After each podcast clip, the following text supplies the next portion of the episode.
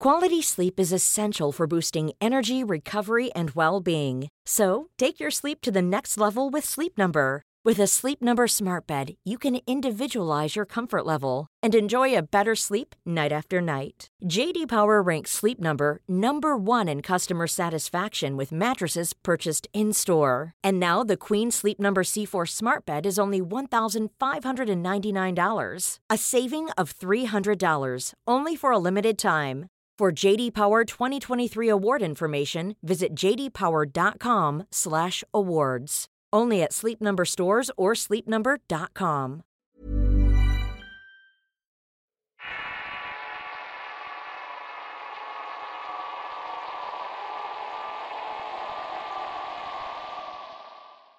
Buenas noches amigos de Relatos de Horror. Cada semana te escuchamos con atención junto a mi esposo. Siguiendo con las historias de brujas decidí compartir un recuerdo que me contó en algún momento mi padre. Tal vez sea un poco largo, pero es una de esas historias que mis abuelos también nos relataban por la noche y que forman parte de mi tradición familiar. Mi padre decía que cuando él era niño los abuelos tenían una amistad con unos vecinos muy agradables, la señora Carmen y don Javier su esposo. La relación era tan cercana que convivía mucho. Un día salieron todos juntos a una peregrinación a San Juan de los Lagos. En el recorrido había tramos a pie y otros en autobús y en una de las paradas muy cerca del estado de Hidalgo decidieron armar un campamento para descansar un rato. Mientras acarreaban leña para encender la fogata, en los alrededores escucharon fuertes ruidos que amedrentaron el ánimo del lugar. Por lo que los organizadores de la peregrinación solicitaron a las mujeres y niños dormir cerca del fuego. Así lo hicieron doña Carmen y don Javier quienes cargaban bajo su tutela una bebé de cuatro años. Los amigos de mis abuelos lo llevaban para agradecer a la Virgen el milagro de su nacimiento. Cuando los peregrinos se acercaban a la fogata para guarecerse del frío, de los árboles del paraje empezaron a brincar bolas de fuego de un lado a otro. Los varones rodearon a las mujeres y niños armados con filosos machetes. Se dispusieron a defender el campamento de aquellos sucesos paranormales. Aquello que vieron esa noche les había helado el valor. La peregrinación terminó sin otro altercado. Y al final a bordo de los camiones todos retornaron a su casa tras agradecer a la Virgen.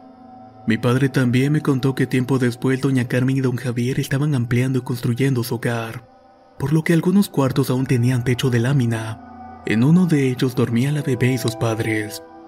De pronto un ruido aterrador se escuchó golpear sobre la lámina. Parecía como si un animal muy grande hubiera caído. La familia salió corriendo al patio para ver cómo un gato enfurecido gruñía contra lo que parecía ser un ave. Doña Carmen recordó que por el espanto había olvidado traer a la bebé. Se apresuró a subir de nuevo la recámara y don Javier balbuceaba palabras obscenas sin sentido. Sus ojos eran blancos como la luna llena que coronaba el cielo. La locura había infectado a la familia y todos buscaban con desesperación a la bebé. Un trancazo en el portón anunció que alguien o quizás algo estaba escapando. Cuando llegaron al umbral que daba a la calle se encontraron con la infante muerta llena de moritones. A lo lejos había un pájaro enorme con rostro femenino que parecía sonreír maquiavélicamente. En el alboroto los vecinos salieron a la calle. Mi abuela cuando se enteró de lo sucedido mencionó que hace algunos ayeres le habían comentado que una bruja vivía cerca de ahí. Don Javier con los vecinos se dispusieron a ir en búsqueda de la emisaria del diablo, Tocaron la puerta de su casa y al no escuchar respuesta alguna la tumbaron. El lugar estaba vacío. Debajo de la cama donde dormía la bruja, un par de piernas amputadas descansaban putrefactas sobre estampillas corroídas de la Virgen de San Juan de los Lagos. Pasaron los días, los meses, los años y todos olvidaron lo haya acontecido. Una mañana, como cualquier otra, acompañé a mi abuela y a mi padre al mercado. Siempre salíamos desde muy temprano. De pronto sentí un tirón de brazo. Mi familia se había quedado petrificada observando una viejecilla en silla de ruedas.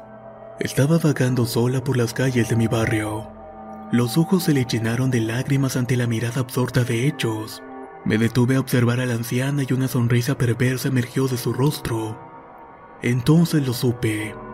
Era ella, la bruja de los cuentos familiares, la asesina de aquella bebé.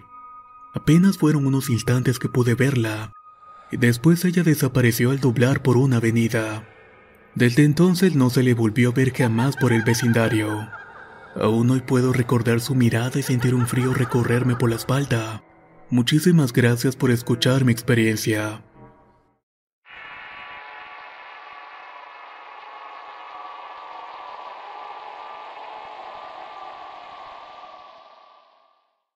Mi nombre es Cassandra y nací en el hermoso estado de Jalisco.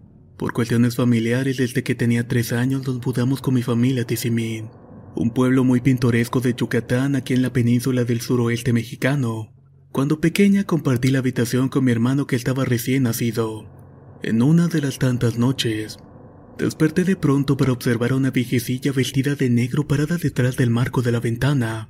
Su corruqueado rostro no me asustaba, pero no por ello dejaba de sorprenderme esta aparición que por momentos me figuraba un sueño.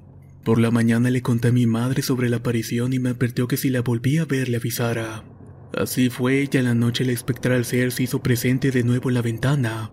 Llamé a mi madre, ella llegó corriendo, pero para mi sorpresa no la podía ver. Y así durante varias noches consecutivas el fantasma de la viejecilla se postraba como búho ancestral en mi ventana. Ante su mirada todo parecía un destello de surrealismo onírico. Mi madre al final se cansó de que la despertara siempre y dejó de hacer caso a mi llamado. Al final prefirió dejar de prestar atención a lo que ella llamaba mis amigos imaginarios. Decidida a saber qué era lo que pasaba, intenté entablar una conversación con la entidad. Cometí quizás el peor error que pude haber hecho en mi vida. La había invitado a entrar. Un aura malévola entonces inundó el espacio. La gélida presencia absorbía toda bondad a su alrededor. Cuando se puso a un costado de mi cama pegué un brinco y de inmediato me metí a la cuna con mi hermanito. A la mañana siguiente mi madre me llamó la atención y me reprimió por usurpar el espacio del bebé. Yo le comenté que la señora ahora se paraba a un lado de la cama, y eso realmente me llenaba de miedo. Durante varios años me escapé a la cuna de mi hermano ante la presencia del fantasma. Fue cuando llegué a los 13 que mi madre no sé por qué ni cómo al fin logró verla. Era una sombra negra al pie de la cuna acariciando los cabellos de dos pequeños niños acurrucados muertos del cansancio. Una entidad maldita condenada a purgar entre los pasillos de mi casa cada noche. El instinto de mi madre se activó y entonces lo supo. Ella nos quería a nosotros. Mi madre inició los preparativos para irnos de la casa y un mes después mi familia nuevamente se mudó. Y atrás solo quedó el recuerdo de una aparición que soñaba tal vez con cuidarnos desde la muerte por la eternidad. Un espíritu que anhelaba quizás ser una madre espectral. O tal vez era otra cosa. Muchas gracias por escuchar mi historia.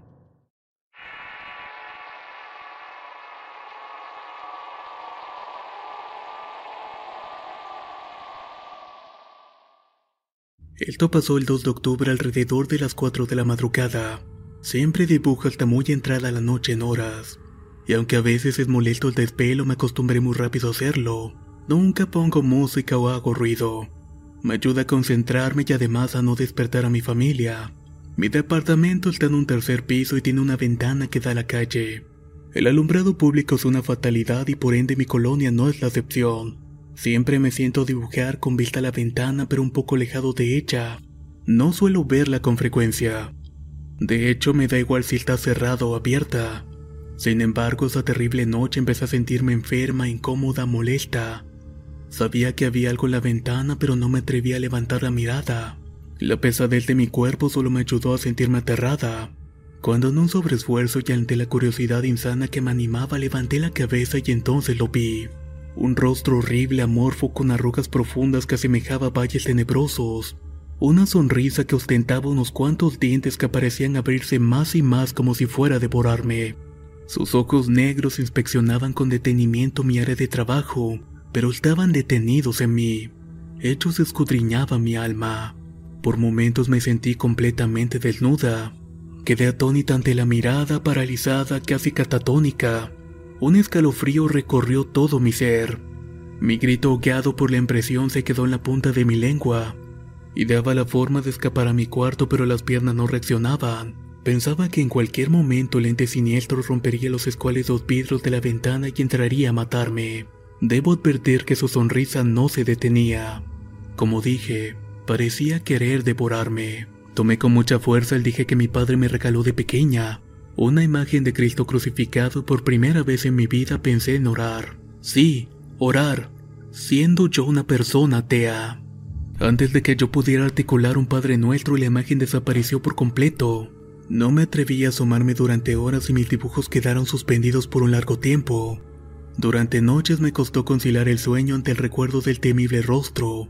No le dije nada a nadie y traté de seguir mi vida con normalidad. Hoy por hoy no he podido cambiar mis cosas del cuarto. El solo hecho de pensarme parada frente a la ventana de nuevo me aterra.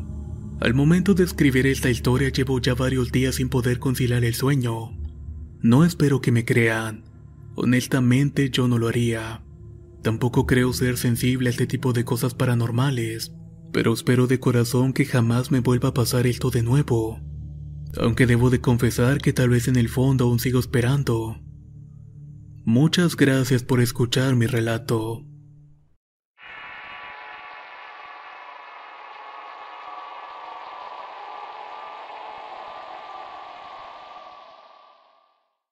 Me gusta mucho el canal y quiero contarles lo que me pasó en el año 2014. Justo en el mes de junio nació mi hijo. En mi familia se creen las brujas y por ello siempre pongo tijeras abiertas y abro la Biblia en el Salmo 91. Vivía con mis suegros y fue durante una noche de agosto, no recuerdo bien la fecha pero sí el día. Era un sábado para amanecer domingo. Esa noche nos quedamos solos con mi esposo y cuñado que en ese entonces tenía 10 años. Con mi bebé permanecimos en el cuarto de mis suegros ya que está cerca de la entrada de la casa y da la calle. Esa noche hice el ritual de todos los días. Puse las tijeras en forma de cruz y abrí la Biblia en el Salmo 91. El sueño terminó por vencerme y caer rendida sobre la cama. Entrada la noche escuché que mi bebé estaba llorando, pero su llanto se percibía distante.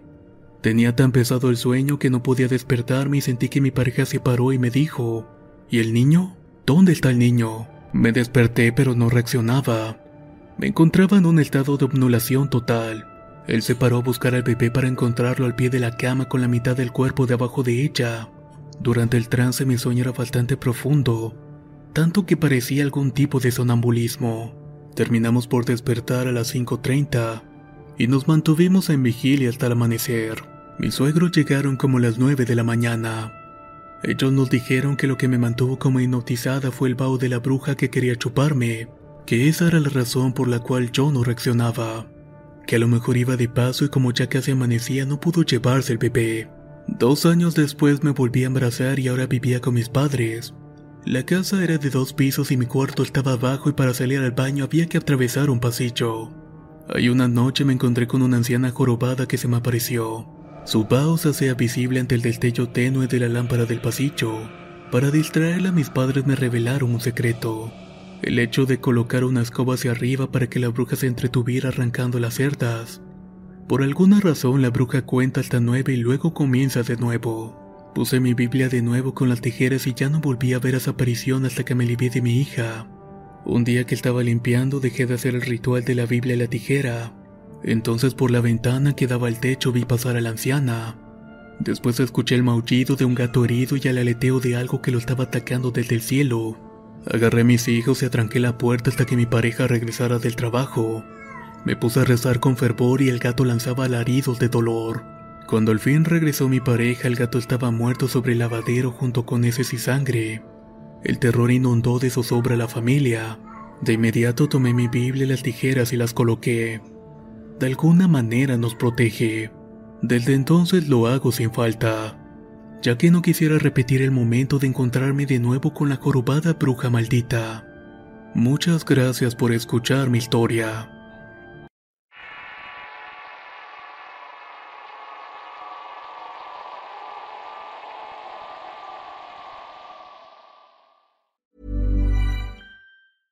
Ready to pop the question? The jewelers at BlueNile.com have got sparkle down to a science with beautiful lab grown diamonds worthy of your most brilliant moments. Their lab grown diamonds are independently graded and guaranteed identical to natural diamonds, and they're ready to ship to your door. Go to BlueNile.com and use promo code LISTEN to get $50 off your purchase of $500 or more. That's code LISTEN at BlueNile.com for $50 off. BlueNile.com code LISTEN.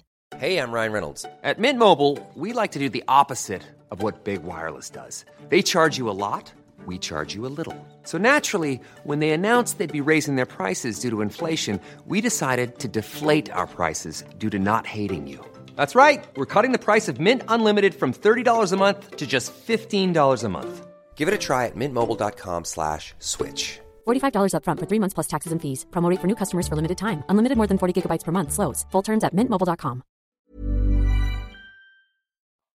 Mi nombre es Marifer, tengo 18 años y vivo en la Ciudad de México.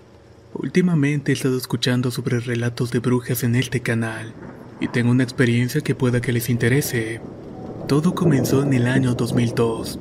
Tengo una hermana gemela llamada Daniela y mi hermana y yo siempre fuimos diferentes. Siempre decían que ella se le veía un carácter fuerte y seria, mientras que yo era totalmente opuesta. En todo teníamos ideas diferentes. Sin embargo, en este relato que escucharán, las dos estábamos de acuerdo en algo. Sí, en lo aterrador de nuestra experiencia. Nosotras todavía no íbamos al kinder y siempre nos la pasábamos en la casa viendo televisión o jugando. Pero casi nunca salíamos a la calle o al parque como otros vecinos. En mi cuarto hay tres ventanas. Una que siempre está tapada con las cortinas oscuras que hizo mi madre. Y otra que está arriba que es más pequeña que de alguna forma es especial. Ya sabrán el porqué. Mi madre había decidido que ya era tiempo que como gemelas tuviéramos cada una una cama así que se deshizo de la cama grande para comprar dos de acuerdo a nuestro tamaño. Una de las camas quedaba exactamente debajo de la pequeña ventana que mencioné antes, y la otra un poco más distante. Mi madre pensaba que esto nos haría felices a ambas. Sin embargo, se equivocó. A la mañana siguiente, mi madre encontró a mi hermana en una esquina del pasillo que daba al baño llorando con el rostro desfigurado por el terror. Muy confundida, la tomó de los brazos preguntándole qué sucedía, y ella apenas pudo armar palabras. Solo entendió que le habían arrastrado por la habitación y que no quería volver a la cama. Mortificada por lo sucedido, mi madre entró al cuarto para darse cuenta que estaba dormida profundamente. Atribuyó todo mal sueño después de arrullar un rato a mi hermana, ambas se quedaron dormidas. Pasaron los días y mi hermana no quería dormir en la cama que estaba debajo de la ventana. Hasta trató de persuadirme para cederle o hacerle un espacio en la mía, ya al final, después de muchas preguntas, me dijo el porqué. Es que hay una bruja en la ventana. Incrédula al principio porque era temporada de Halloween y Día de Muertos, pensé que mi hermana había sido influenciada por imágenes televisivas. Por lo tanto, no la tomaba en serio. Para no seguirle el juego, entonces le cedí mi cama por una noche. Yo dormiría en la de ella todo para brindarle confianza y así perdería el miedo. Estaba segura que mi hermana había sido sugestionada y yo deseaba ayudarle a liberarse del terror nocturno. Durante varias noches no pasó nada y parecía que mi hipótesis sobre la sugestión tomaba fuerza. De pronto pude observar algo que pasó por frente a mis ojos. Al mirar a la pequeña ventana no observé nada, pero escuché unos golpecitos casi imperceptibles. Era como si algo quisiera abrirla. Entonces la ventana se abrió de forma abrupta. El frío que entró hizo que mi corazón latiera con fuerza por la adrenalina. De un momento a otro me vi paralizada por el miedo y el terror. Todo se tornó negro, negro como la noche, y ahí perdí el conocimiento. Conforme pasaron los días me sentía cada vez más mal, y mi hermana no era la excepción. Tenía mucho cansancio, pero más que eso, miedo de llegar a la hora de dormir. Una paranoia me perseguía incluso por las mañanas cuando iba al kinder. Siempre sentía que algo me estaba observando, que no estaba sola en ningún sitio. Parecía que la fantasía de mi hermano cobraba fuerza y se manifestaba como una bruja que quería hacernos daño.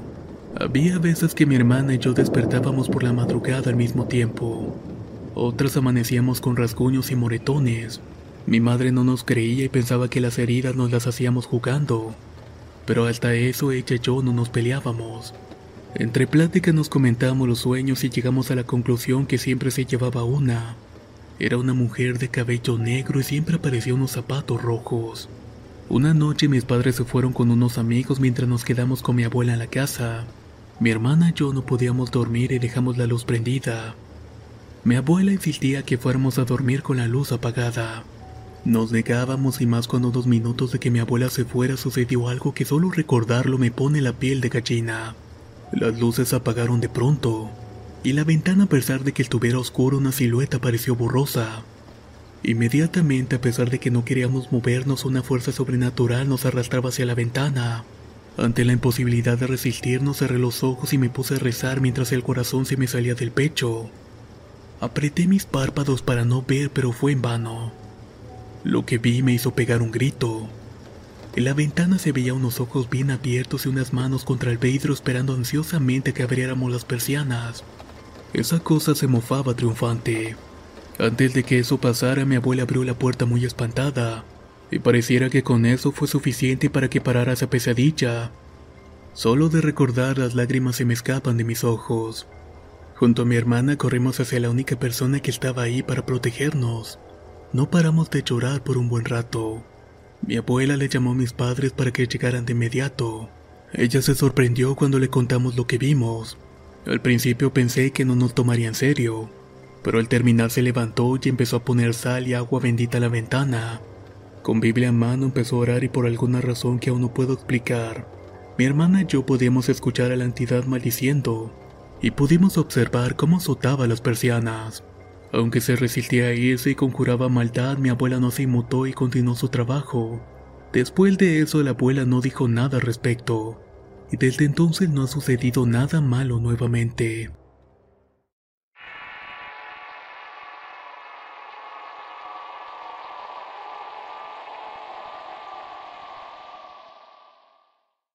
Me llamo Ariel y quiero compartir algunas historias que me contó una gran amiga. La conozco desde hace tiempo y nos llevamos muy bien. Dudo que mienta respecto a las experiencias paranormales que me comentó.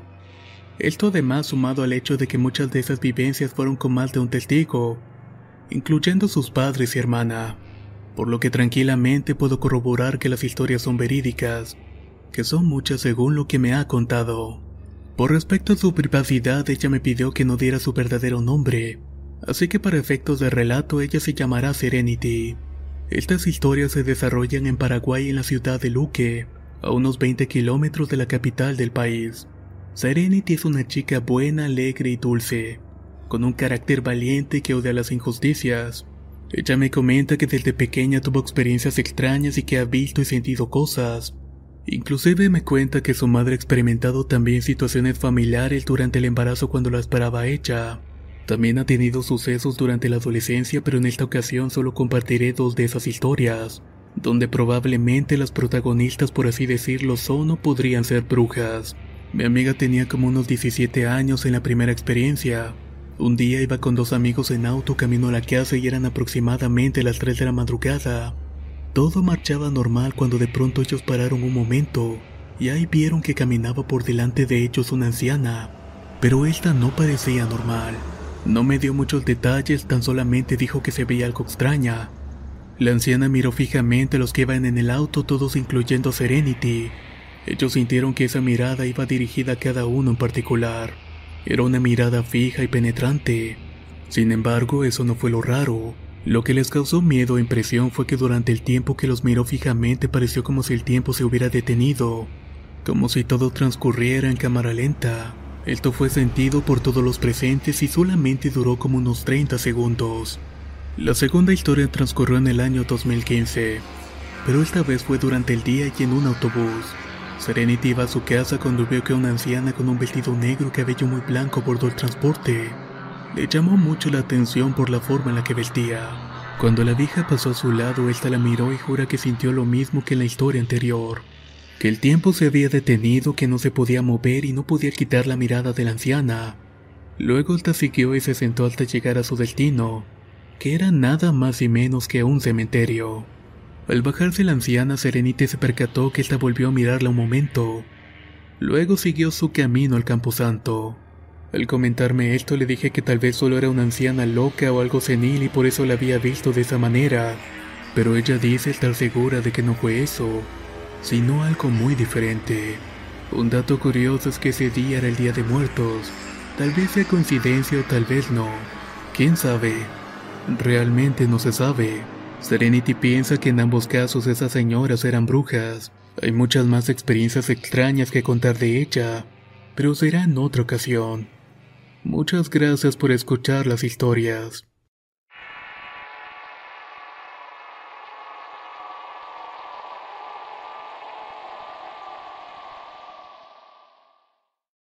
Hola amigos de Relatos de Horror.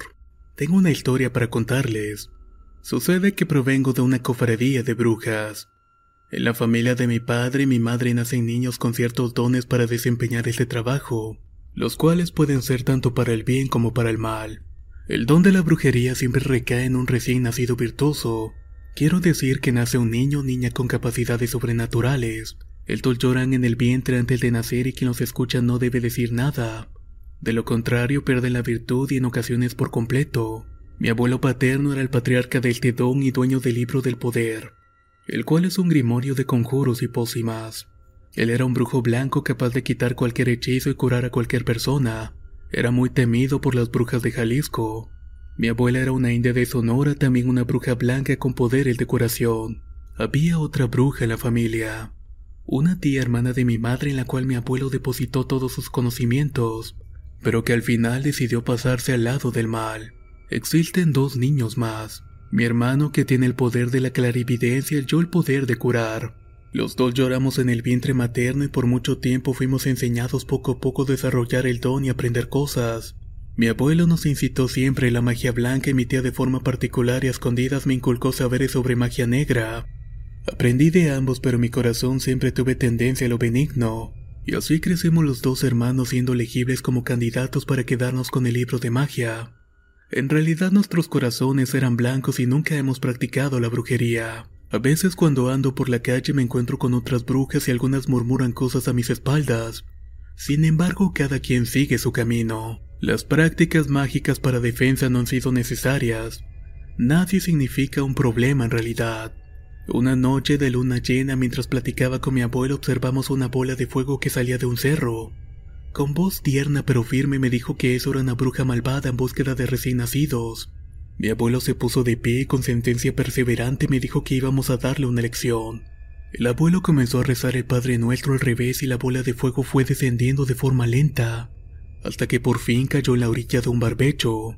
Nos dirigimos rápidamente hacia el lugar de aterrizaje de la bruja. Mi abuelo entonces tomó una canasca de pista y conforme nos acercábamos, un olor a caño y podredumbre se dejó sentir. A cada paso el olor aumentaba y mi náuseas lo hacía de igual manera. El abuelo entonces colocó la canasta encima de la bruja y al mismo tiempo ella pedía clemencia. Líbrame, por favor. No me atrapes. Tengo que llegar a la que larre. El abuelo entonces hizo un trato. Ni él se acercaría al rancho ni él las atraparía. A pesar de saber que una de esas brujas era su hija, el abuelo respetó el trato. Nunca olvidaré la mirada de odio de aquella bruja ni su olor. Pasó el tiempo entre en aprendizajes y lecciones hasta que al final crecí. Poco después de mi primer hijo di a luz a mi segundo. Él te lloró dentro de mi vientre y por ello sabía que era virtuoso. Hace mucho tiempo que el abuelo y la abuela murieron. Yo no he querido transmitir los conocimientos a mi hijo. He querido que disfrute con su hermano una infancia lejos de hechizos y brujas. El libro de magia está resguardado con una hermana. Le he pedido que lo oculte porque sé que la responsabilidad es muy grande. Los únicos brujos que quedamos en el rancho somos blancos. Sin embargo, no me alejo mucho de lo aprendido por mis antepasados. Sé que algún día el olor a muerte podría volver a aparecer. Muchas gracias por escuchar mi historia.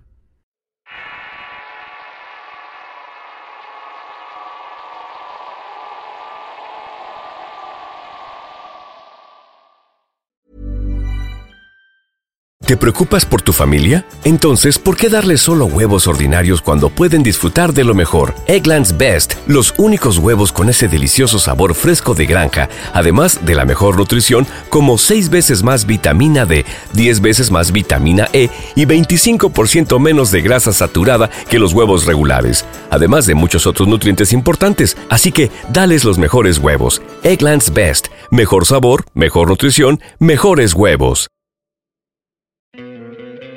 ¿No te encantaría tener 100 dólares extra en tu bolsillo? Haz que un experto bilingüe de TurboTax declare tus impuestos para el 31 de marzo y obtén 100 dólares de vuelta al instante.